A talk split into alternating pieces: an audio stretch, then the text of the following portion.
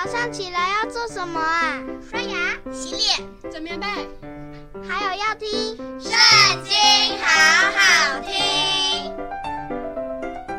大家好，我们今天要一起来读的是诗篇第一百三十七篇。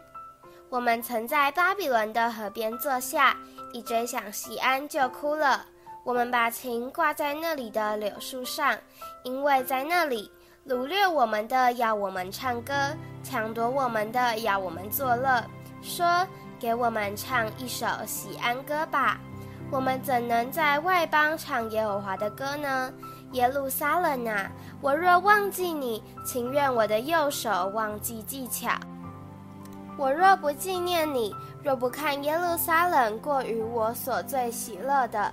情愿我的舌头贴于上膛，耶路撒冷遭难的日子，以东人说：拆毁，拆毁，只拆到根基。